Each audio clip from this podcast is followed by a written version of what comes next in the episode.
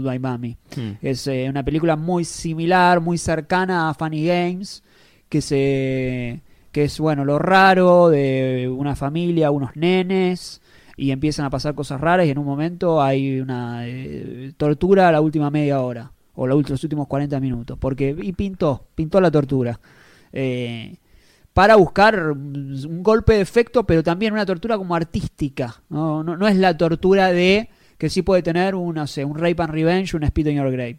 Es un, eh, una tortura como Estilizada. estilizada, como sí te muestro, pero para que vos sientas, y pero al mismo Pero tiempo, soft. sí, pero al mismo tiempo es, prof- es profunda y al mismo tiempo es y y bueno, es eh, es un problema. Eh, fue muy aclamada en su entonces, ahora está bastante olvidada, pero bueno, no había que perder el, la oportunidad para, Mm. para marcar posición.